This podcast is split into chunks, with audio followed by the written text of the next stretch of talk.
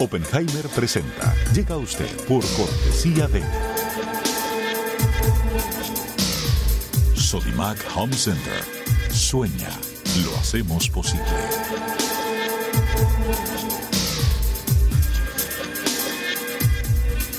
Fundación UADE, una gran universidad. Arcos Dorados. Algunos no creen en los jóvenes. Arcos Dorados sí. De hecho, dejamos en sus manos lo más importante, nuestros clientes. Ingresa en lacaja.com.ar, asegura tu auto y llévate un 30% de descuento por medio año. La caja, así de simple.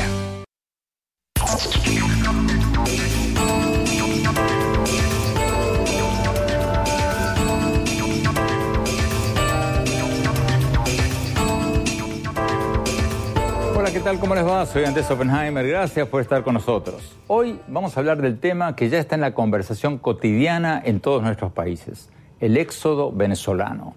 Cada vez más venezolanos están yendo a Colombia, Ecuador, a Panamá, Perú, Argentina, Chile, Estados Unidos. Prácticamente no hay país en el continente que no esté viendo la llegada de grandes números de venezolanos que están huyendo de la pobreza, de la escasez de alimentos y de una tasa de inflación que podría llegar al un millón este año. Según las Naciones Unidas, hay 2.3 millones de venezolanos que ya se han ido al exterior, de los cuales 1.6 millones abandonaron el país en los últimos tres años.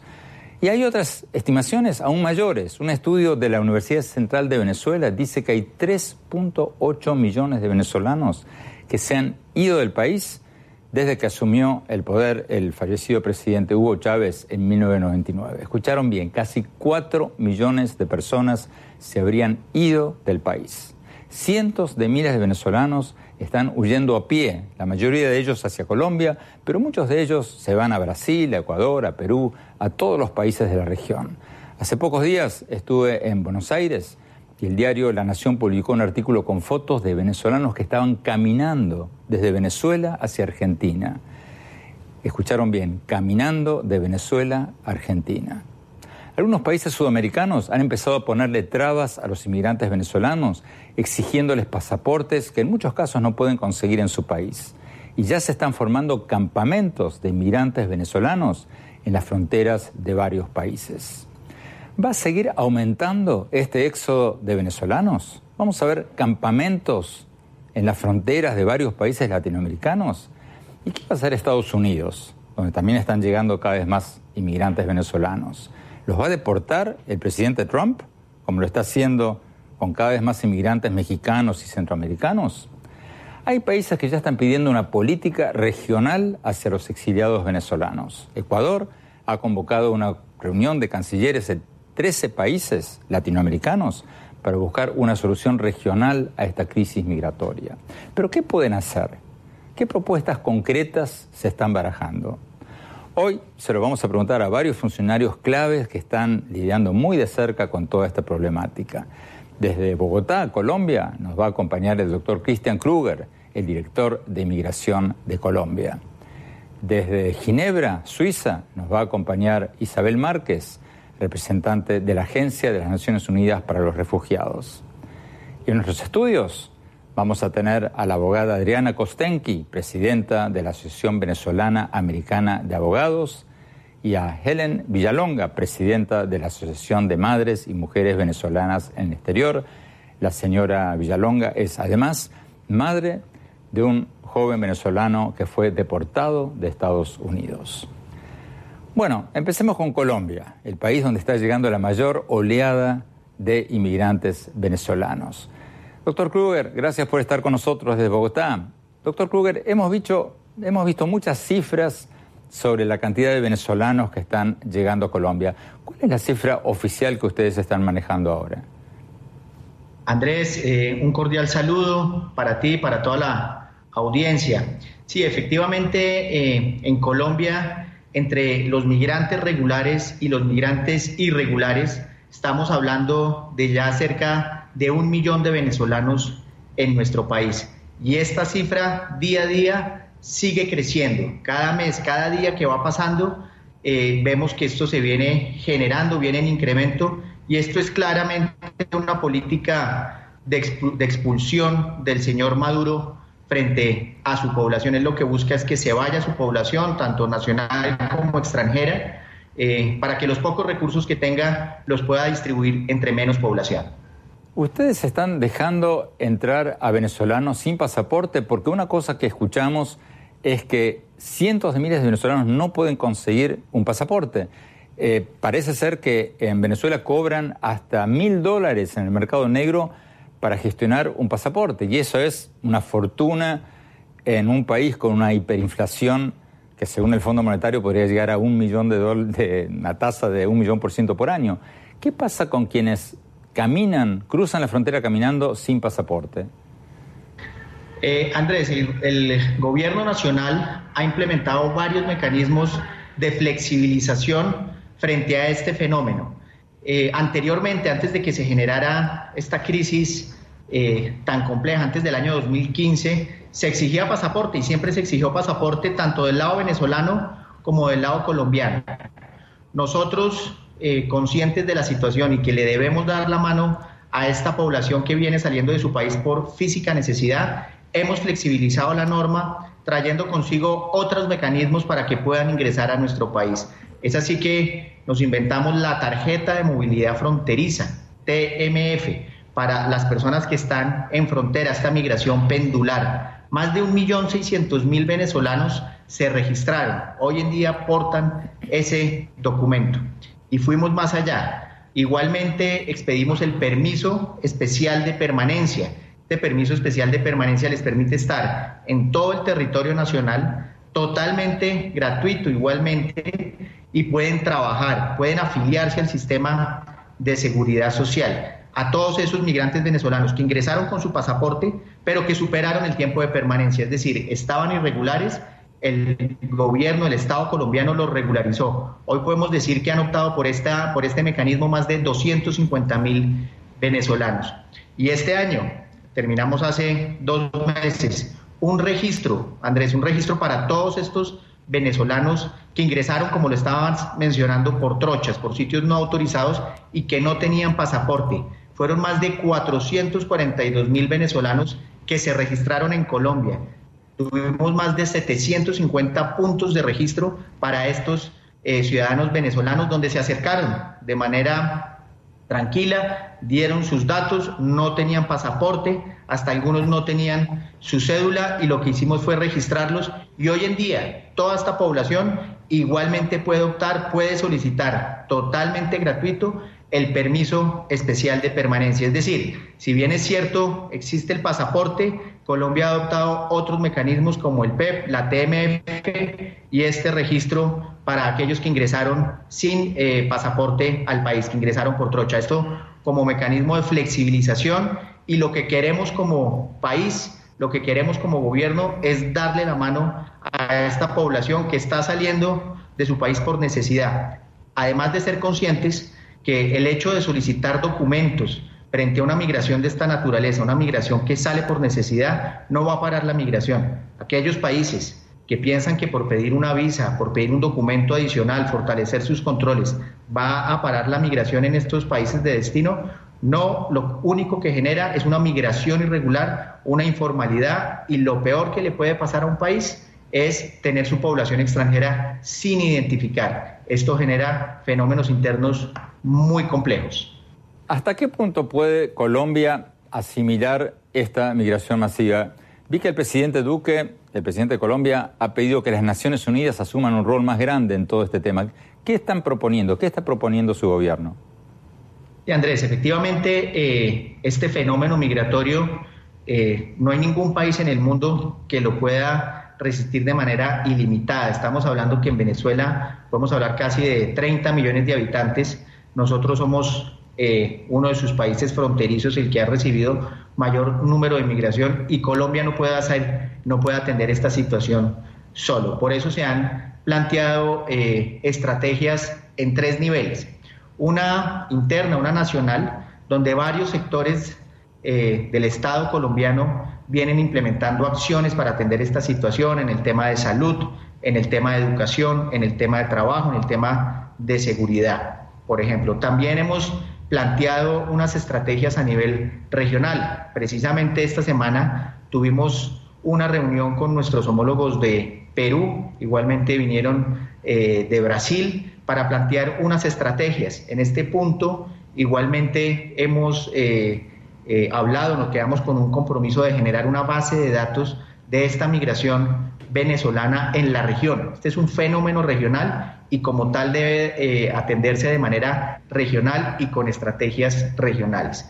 En la medida en que tengamos esa información regional de los venezolanos que tenemos en nuestros países, podemos implementar políticas migratorias para atender todo este fenómeno que mientras el señor Maduro siga en el poder, pues seguramente se va a seguir dando y se van, eh, se van a seguir creciendo estas cifras de migración. Eso desde el punto de vista regional. Y desde el punto de vista multilateral, hay un aspecto fundamental, es el apoyo especialmente financiero eh, este es un ejercicio que tiene un costo altísimo. Solamente para darles una cifra, en el último año y medio, Colombia ha atendido más de 80 mil venezolanos por urgencias, costos que ha venido asumiendo el Estado colombiano y claramente esta, esta atención tiene unos costos altos. No tenemos la capacidad para atender esto de manera ilimitada. Igualmente en materia de educación, más de 30 mil niños venezolanos están estudiando en nuestros colegios, están matriculados en nuestros colegios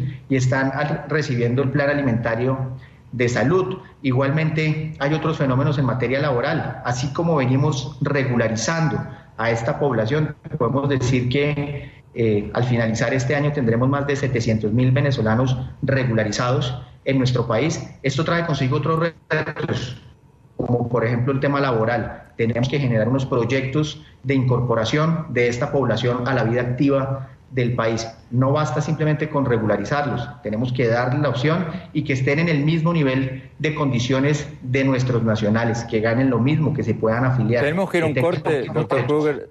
Tenemos que ir a un corte. Cuando hablamos, quiero preguntarle un poco de detalles sobre lo que ha dicho. Me queda la duda de qué van a hacer con, con los nombres de, de los inmigrantes. Eh, a quién le van a pedir ayuda económica. Eh, vamos a un corte rápido y ya volvemos con esa pregunta. Y la pregunta clave, ¿va a seguir aumentando esta ola inmigratoria a todos los países de América Latina? Se lo quiero preguntar. Vamos a un corte y ya volvemos.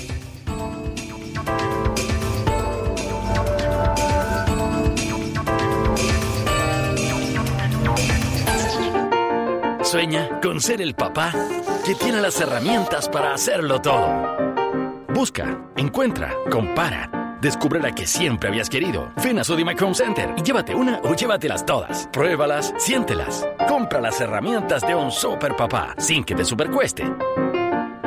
Y haz tus super proyectos. Encuentra más, ahorra más. Ven y haz más. Sodimac Home Center. Sueña, lo hacemos posible.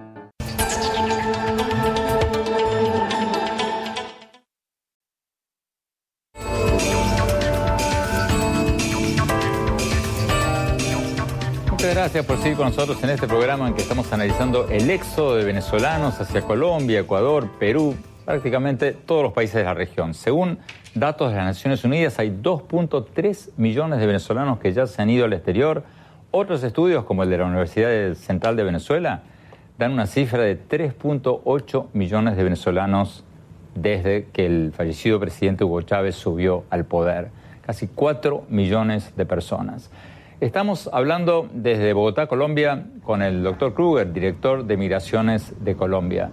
Doctor Kruger, en el bloque anterior usted nos decía de que había esta expulsión de venezolanos por parte del presidente Maduro y que ustedes están haciendo un registro de nombres o están proponiendo hacer un registro regional de nombres. ¿Para qué? ¿Para qué serviría un registro de emigrados venezolanos? Andrés, este es un sistema que estamos proponiendo desde Colombia para que todos los países que vienen atendiendo este fenómeno pues tengan claridad de cuáles son los venezolanos que están en sus territorios. Esto tiene varias finalidades. La primera, saber eh, los perfiles de cada una de estas personas. ¿Por qué es importante? Porque tenemos que pensar en una migración inteligente. Cuando hablo de una migración inteligente es conocer qué perfiles están llegando a los diferentes países y estos países de destino, ¿qué necesidades tienen? Pongo un ejemplo. En el caso de Colombia hay dos grandes necesidades. El tema eh, de la agricultura, el colombiano ya no está trabajando, el campesino no está trabajando en el campo. Sería muy bueno saber quién tiene estas capacidades para nosotros poderlos incorporar a, a ese tema productivo agrícola, por ejemplo. Otro aspecto importante, los médicos, para ir a un perfil profesional. En Colombia hay muchos médicos, pero están ubicados en las capitales y tenemos necesidades, por ejemplo, en ciertas regiones del país apartadas, que de pronto no hay médicos especialistas.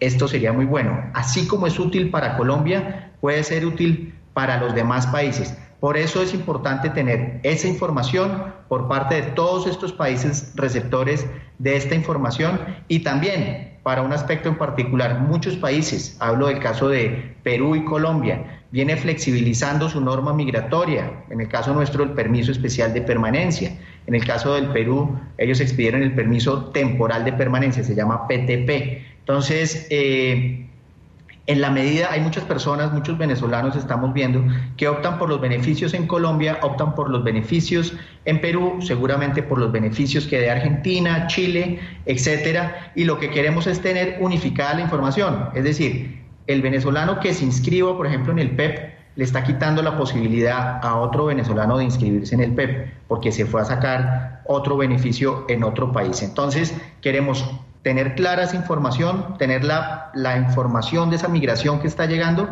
para poderla involucrar en la vida productiva de todos y estos países, de todos y cada uno de estos países productivos.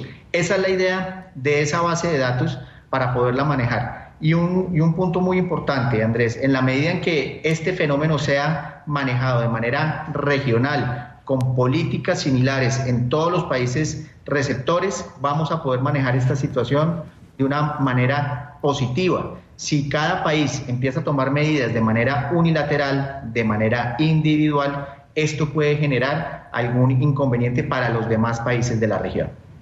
Usted nos decía antes de que están pidiendo recursos para poder lidiar con esta migración masiva, pero ¿a quién se lo están pidiendo? ¿A Estados Unidos? ¿A Europa? ¿A quién se lo están pidiendo? ¿Y cuál es la respuesta?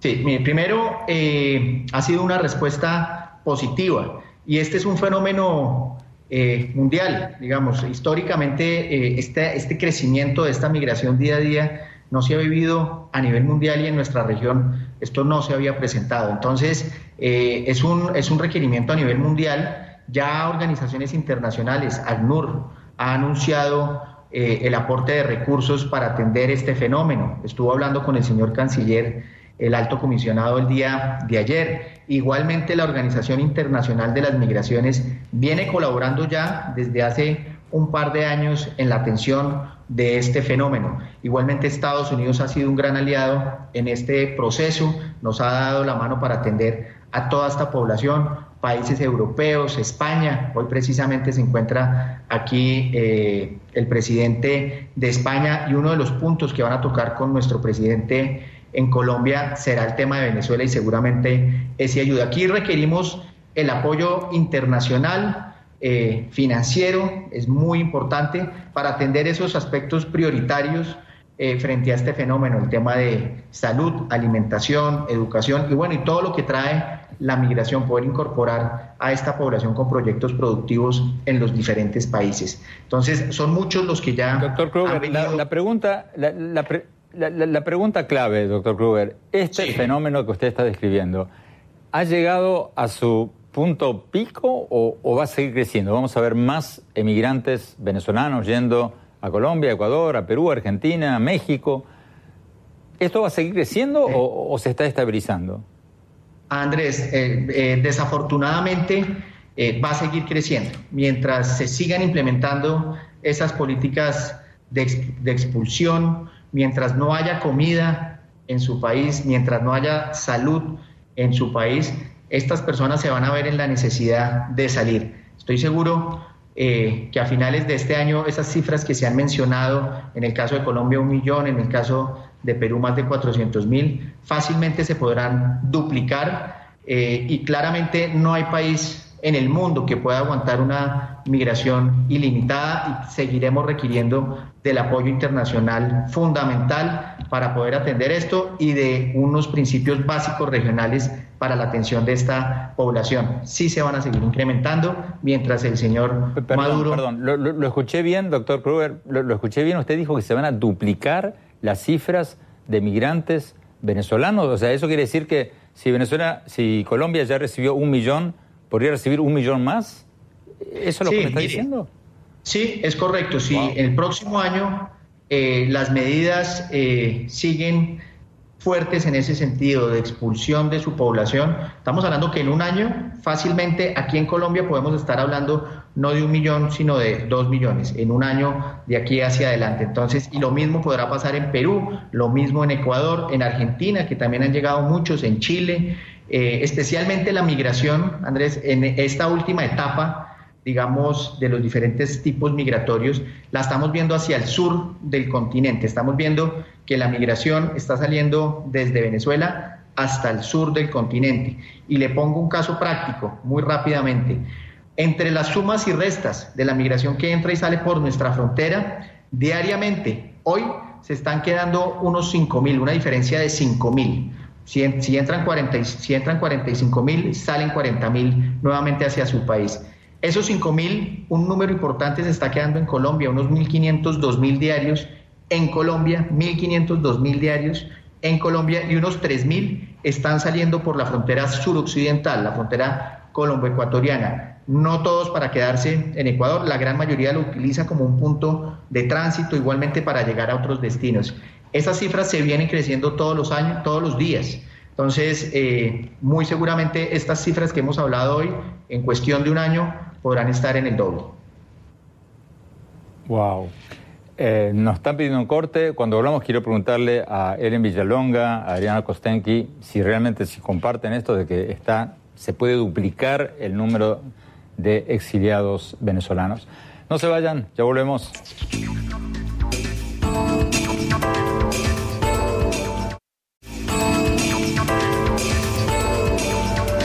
Gracias por seguir con nosotros. Estamos hablando sobre el éxodo de venezolanos hacia Colombia, Ecuador, Perú, Argentina, México, prácticamente todos los países de la región.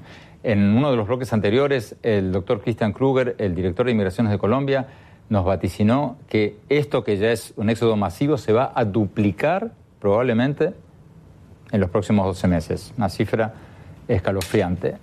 Em, Vamos a Ginebra, vamos a hablar con Isabel Márquez, vocera de la Oficina de las Naciones Unidas para los Refugiados. Eh, Isabel Márquez, gracias por estar con nosotros. Eh, ¿Tú estás de acuerdo con pronósticos de que esto no ha terminado para nada, que esta migración masiva va a subir en los próximos meses y años? Eh, gracias, Andrés. Realmente la situación, como la venimos viendo, estamos viendo un aumento bastante significativo y progresivo. Entonces, realmente no creo, no creemos que haya indicaciones de que esto vaya a parar y cada vez más, como bien fue dicho en el, en el otro segmento, eh, las personas que están saliendo venezolanas, hombres, mujeres y niños, vienen cada vez con más vulnerabilidades y en mayor número. Entonces, no, no creemos que esto vaya a parar. ¿Cómo compara esto a nivel histórico en América Latina y cómo compara esto con, por ejemplo, con, la crisis de los refugiados sirios eh, que se están yendo a Europa? ¿Es comparable esto en, números o, o no? ¿O es menor a nivel mundial? Eh, mira, Andrés, realmente en la historia moderna en América Latina es realmente la primera vez que, se, que tenemos un éxodo de esta envergadura. Son uno, más de un, un millón y medio de, venezolanas y de venezolanos que se vieron obligados a salir, a quitar sus países, dejar sus casas, abandonarlo. Entonces, todo relativo, los números de Sirio pues son más de 7 millones, pero realmente en el contexto de América Latina es un número, es una crisis sin precedentes aquí para la región.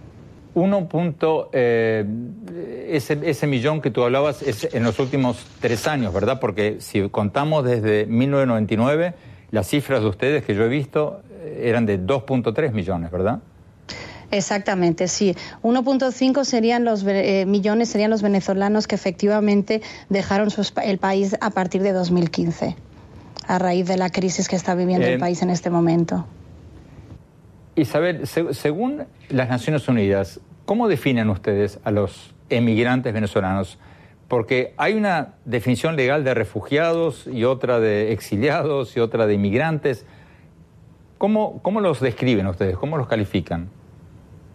A ver, eh, en este momento sería importante, o sea, estamos hablando de, un, de, un, de, un, eh, de una situación, un flujo que es mixto. Eh, desde el punto de vista del ACNUR, lo que sí es importante es ver que, la, que realmente cada vez más la situación en Venezuela está empeorando y que las características de lo que llamamos la Declaración de Cartagena se aplicarían, es decir, las circunstancias objetivas por las cuales muchos de los venezolanos y venezolanas están obligándoles a dejar sus países desde el punto de vista del ACNUR reunirían los criterios y la, definición de refugiado, pero también es verdad que hay otros venezolanos que están saliendo del país por razones que no son puramente eh, por necesidades de protección eh, internacional, pero claramente hay cada vez más un número mayor que salen por necesidades de protección internacional por problemas que están teniendo dentro del país. En base a, la experiencia de ustedes, las Naciones Unidas, Isabel, eh, ¿qué soluciones regionales habría que tomar?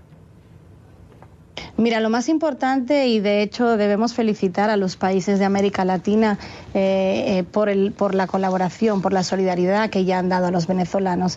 O sea, muchos de los países, sobre todo en Brasil, donde yo soy la representante del ACNUR, eh, cuanto otros, Perú, Ecuador, Colombia, otros países de la región que ya han recibido. lo, más importante es que, los países adopten una postura de admisión, de recepción, que trabajen junto con la ONU, sociedad civil, para responder a esta emergencia y que permitan a los venezolanos y venezolanas que tengan acceso a derechos básicos. El más importante siendo la protección, la documentación, que consigan eh, ser admitidos y ese registro, sea por residencia temporaria, sea por eh, solicitación de refugio, les permita acceder a derechos básicos, eh, derechos de documentación. En el caso de Brasil, por ejemplo, no sé si sabes, Andrés, pero en el momento que se registran, sea como solicitantes de refugio, o residentes ya tienen acceso a todos los servicios básicos igual que brasileños. Entonces tienen acceso a la salud, a la educación, tienen derecho a tener un permiso de trabajo e incluso en la respuesta emergencial que hemos, eh, estamos implementando con el gobierno federal, la ONU, apoyando al gobierno federal con la sociedad civil, las personas que entran a través de Pacaraima, la frontera con Venezuela, en el estado de Roraima, ya salen de ese sistema de registro hasta con un número fiscal. Eso es muy positivo porque les permite eh, acceder a derechos básicos y que les permite no solo estar protegidos, pero también poderse integrar. Entonces esperamos que los otros países eh, tomen medidas similares. Muchos de ellos ya lo están haciendo y realmente sí es un desafío, pero es necesario que a nivel regional se compartan buenas prácticas y que se armonice un poquito eh, la respuesta emergencial. Eh, Isabel Márquez, en, 30 segundos, porque se nos acaba el tiempo, la pregunta del millón de dólares. El doctor Christian Kruger, el director de Migraciones de Colombia, nos decía en un bloque anterior que esto es una política de expulsión del presidente Maduro de Venezuela, que está expulsando parte de sus países, los disconformes, para quedarse con los conformes o los resignados. Eh, ¿Qué puede hacer las Naciones Unidas? ¿Qué pueden hacer los países latinoamericanos para decirle al gobierno de Venezuela, señores, hagan algo para detener este flujo migratorio. ¿Hay algo que pueden hacer? Yo creo que ya se está haciendo mucho, Andrés. Es decir, lo que es necesario es que realmente las, las, las razones por las cuales los eh, venezolanos están surgiendo, las, razones políticas, socioeconómicas, que sean, eh, que sean tratadas para evitar que estas personas salgan. Entonces ya hay toda una serie de, de advocacy que está siendo hecha por los, por los países e incluso a nivel de la ONU también, para un poquito tratar de mitigar ese, ese flujo que de otra manera no hará más que incrementar. Isabel Márquez, muchísimas gracias. Vamos a un corte rápido y vamos a preguntarle a Eren Villalonga y a Lana Kostenki si realmente ellas también piensan que esto se duplica. Vamos a un corte, ya volvemos.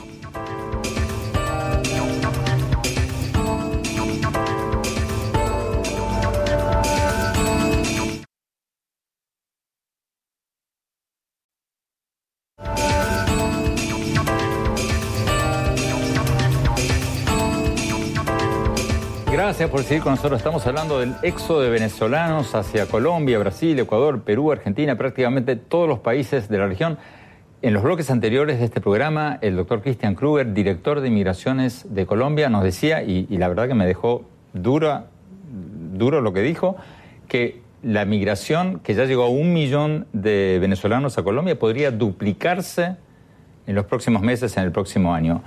Helen Villalonga, ¿tú estás de acuerdo con eso? O sea, duplicarse después de toda esta ola de migrantes, ¿tú crees que realmente se podría duplicar en el próximo año? Sí, completamente, porque lamentablemente mientras se sigan aplicando las medidas que está aplicando el régimen, los venezolanos van a buscar no solamente la seguridad de llevar algo al estómago, o sea, los venezolanos van a buscar la seguridad de su vida. En Venezuela no existe ningún tipo de seguridad. Por lo tanto, el venezolano va a buscar la manera de salir adelante o de sacar adelante a su familia. Muchos de ellos están huyendo prácticamente solo, dejando a sus hijos y su esposa con la convicción de que una vez que se establezcan van a mandar a buscar a sus familiares.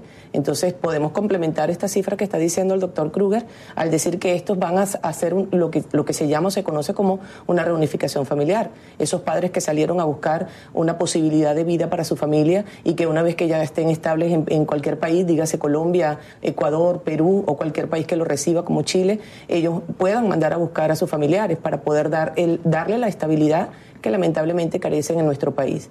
Vuelvo y repito, mientras el régimen aplique estas medidas que son destructivas, que es un régimen basado en la, justamente en la miseria y en la muerte. Pero, pero, ¿tú crees que el régimen está adrede expulsando a estos emigrantes o, o que tiene una crisis económica?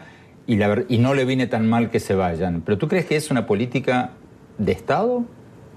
Mira, vamos a contestarte como las dos cosas. Es una política de Estado y al régimen también le conviene que muchos de los venezolanos salgan del país. Recordemos que lo que está funcionando en este momento en Venezuela es lo que nosotros eh, llamamos de alguna manera la ingeniería castrocomunista.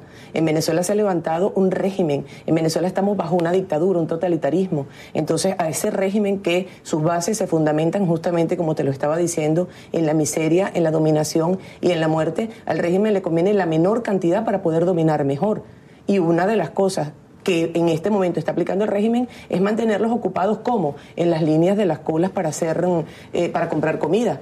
Eh, tengo el estómago vacío, a mí no me interesa lo que está pasando en el, en el país, a mí me interesa comer o llevarle de comer a mi gente. Al no tener esa comida o al no tener el acceso a esa comida, yo me voy, yo me tengo que ir. Justamente esa es la política que está aplicando el gobierno para de alguna manera cerrar más y tener mayor control sobre los que quedan en Venezuela. Adriana Kostenki, tú como abogada de inmigración, ¿estás viendo un mayor influjo de venezolanos también en Estados Unidos o aquí ya se ha parado? a nivel de los Estados Unidos yo creo que más bien el número de venezolanos que están viniendo ha reducido debido a las políticas que ha tomado la administración del gobierno actual en Venezuela, en el consulado de Estados Unidos en Venezuela, las mismas políticas que se han venido implementando acá eh, muchos venezolanos en su momento vinieron con las esperanzas de abrir negocios, vinieron con un estatus legal y hoy económicamente tampoco tienen los fondos para mantenerse en Estados Unidos y más bien han buscado otras opciones e irse fuera de los Estados Unidos. O sea, realmente el, la, la, la, llegada de venezolanos a Estados Unidos ha, ha, ha, bajado. Entonces hay un doble discurso del presidente Trump. Por Correcto. un lado es muy duro con el gobierno de Venezuela, quiere ganar votos venezolanos, viene a Miami, habla durísimo con la Venezuela y por otro lado está frenando el ingreso de exiliados venezolanos. El doble no? discurso de la, de la administración en este momento también va es, estoy preocupado por Venezuela, quiero implementar sanciones en Venezuela para poder combatir el régimen que está sucediendo. Sin embargo, no estoy protegiendo a los venezolanos que están acá, que están desesperados y que de alguna manera necesitan una protección. ¿Qué es lo que se necesita? Oye, vamos a darles un, un, beneficio en este momento a este grupo de venezolanos que se encuentran acá para que luego puedan obtener permiso de trabajo, para que no se conviertan en una carga pública en los Estados Unidos, para que puedan ofrecerle comida a sus familiares y de esa manera esta protección temporal mientras como administración peleo contra el régimen que está sucediendo en Venezuela. Eso es lo que se tiene que buscar para poder satisfacer tanto las necesidades de las sanciones como el nivel de inmigración. Tú has hablado de esto, has tratado de contactar autoridades del gobierno de Trump para decirles, oigan, ustedes tienen un doble discurso, ustedes están, sí. es hipócrita uh -huh. esto. ¿Les has dicho eso? Correcto, nos hemos comunicado con eh, distintos funcionarios de gobierno. Ellos lo que nos informan en todo momento es que están estudiando, que están analizando, que están viendo cómo se hace con el tema de que, les interesa la situación de Venezuela, no solamente a nivel federal, están también a nivel estatal con cada uno dentro de los estados de los Estados Unidos, pero lo que se necesita acá es una decisión. O sea, todos estamos preocupados, todos los políticos están hablando de Venezuela, pero ¿a dónde estamos llegando y qué es lo que estamos haciendo?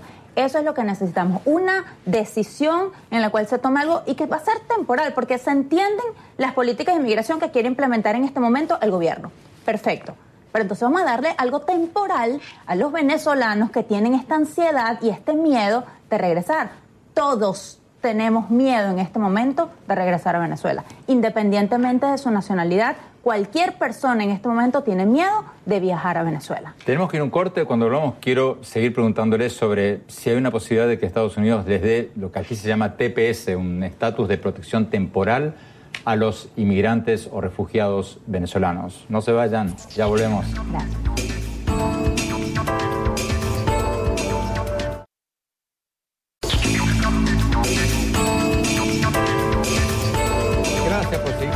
Hablando del éxodo de venezolanos hacia Colombia, hacia Brasil, Ecuador, Perú, Argentina, prácticamente todos los países de la región, México, Estados Unidos, y cómo algunos países están empezando a poner trabas a los inmigrantes venezolanos. Adriana Kostenki, abogada de inmigración, em, presidenta de la Asociación eh, Venezolana Americana de Abogados, eh, tú me decías que tú, como directiva de esta asociación has contactado a funcionarios de Estados Unidos y un poco te patean la pelota para adelante, te dicen sí, lo estamos estudiando, todo eso. Pero, ¿qué posibilidades hay de un estatus, lo que en Estados Unidos se llama el TPS, un estatus de protección temporaria para los refugiados o inmigrantes venezolanos? Porque el presidente Trump ha endurecido su política migratoria, ha devuelto a su país a los que gozaban de este privilegio migratorio de Haití, de varios países centroamericanos, ¿qué posibilidades hay de que se lo dé a los venezolanos? Mira, las posibilidades existen, ¿ok? Las probabilidades son bastante bajas en este momento. Ahora bien, ¿por qué decimos que sí existen las posibilidades? Nosotros ahorita estamos trabajando nuevamente en la organización en presentarle otra carta al nuevo, eh, eh, al nuevo secretario de Homeland Security para renovar la solicitud que pedimos. Nosotros mantenemos contacto también con los eh, gobernadores, contactos también con los senadores, con los representantes federales y hemos trabajado mano a mano con ellos para seguir dándole la voz hacia el Congreso, porque es una recomendación que debe llegar, bien sea por parte del presidente, bien sea por parte del Congreso, o que el secretario de Homeland Security decida y tome la decisión de darle el TPS. ¿Por qué es posible? Porque es una situación temporal, porque el gobierno de los Estados Unidos es el primer país que también está preocupado. Sí, pero el presidente Trump está basando toda su política eh, doméstica en contra de la inmigración. Exactamente. Eh, pero, ¿qué es lo que estamos viendo en este momento? Que si nosotros llegamos, si, si nosotros decimos, presidente Trump, nosotros estamos de acuerdo en que usted quiere salir de toda la inmigración ilegal. Los venezolanos en este momento, con tanta desesperación, no se van a ir por el tema de la inmigración tenemos una situación aquí delicada. Vamos más bien a darle esta situación, este permiso temporal, que le va a dar un permiso de trabajo temporal, que son venezolanos que vienen calificados. 96% de los venezolanos tienen estudios de, universitarios, posgrado, doctorado. Entonces vamos a, a mantenerlos en un estatus legal y que contribuyan a la economía americana. O sea, el discurso tiene que ser de esa manera, porque no se van a ir. Entonces vamos a mantenerlos temporalmente con este permiso. Bueno, acá tengo cifras. El diario Nuevo Herald dio eh, unas cifras hace unas semanas diciendo que eh, entre enero y abril de este año fueron deportados 150 venezolanos. Eh, esto no incluye a muchos que regresaron a Venezuela ante la posibilidad de ser deportados por las políticas migratorias de Trump. Eso sería un 36% de aumento respecto del año pasado, según informó el diario Nuevo Herald.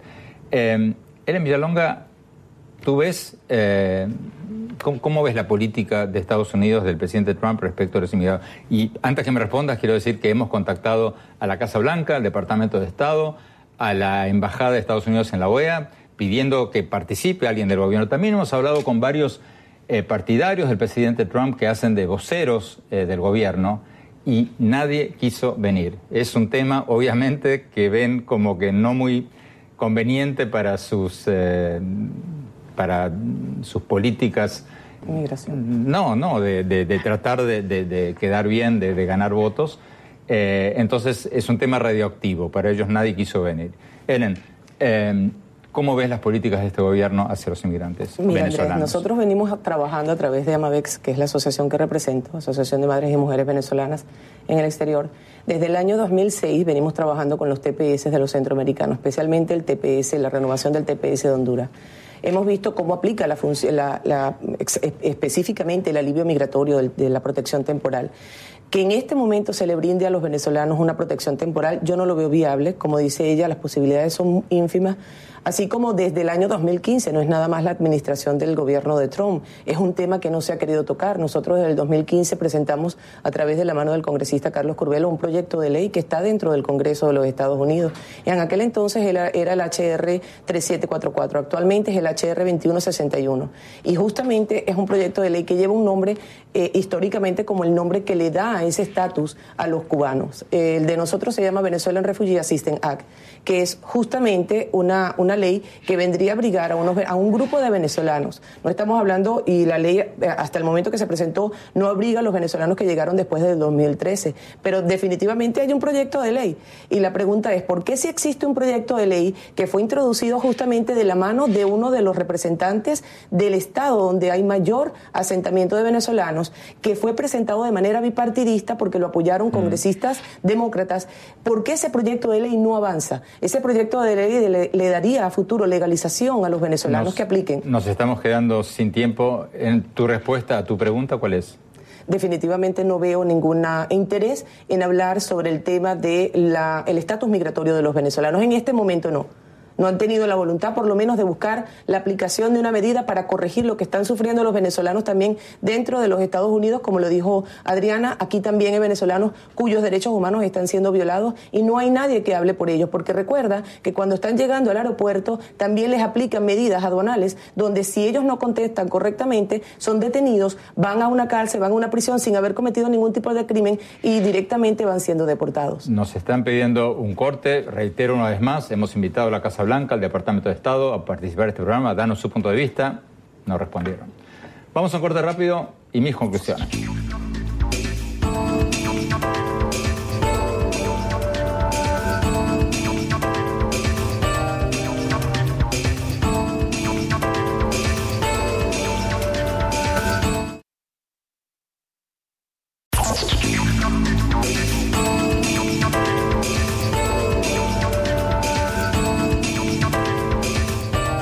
Gracias por seguir con nosotros en este programa sobre el éxodo venezolano. Ya hay 2.3 millones de venezolanos en el exterior, según las Naciones Unidas, y otro estimado de la Universidad Central de Venezuela es aún mayor.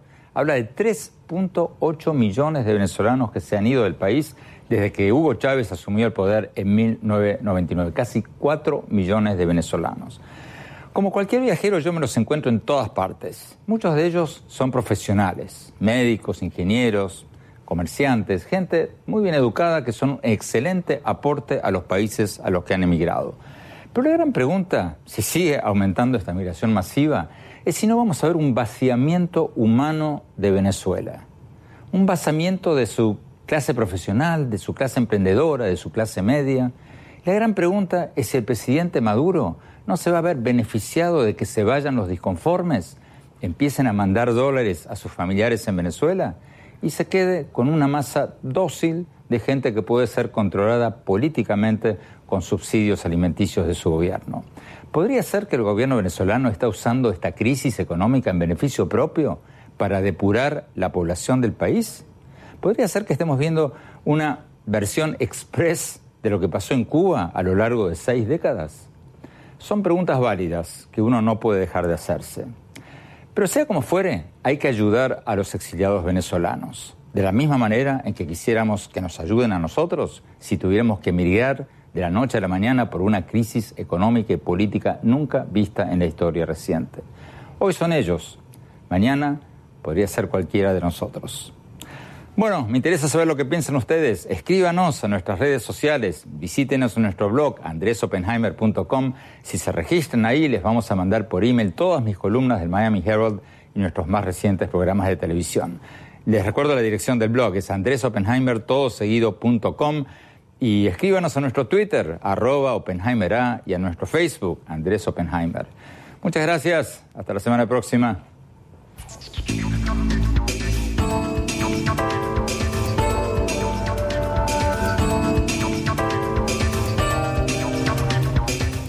Oppenheimer presenta. Llega a usted por cortesía de Sodimac Home Center. Sueña, lo hacemos posible.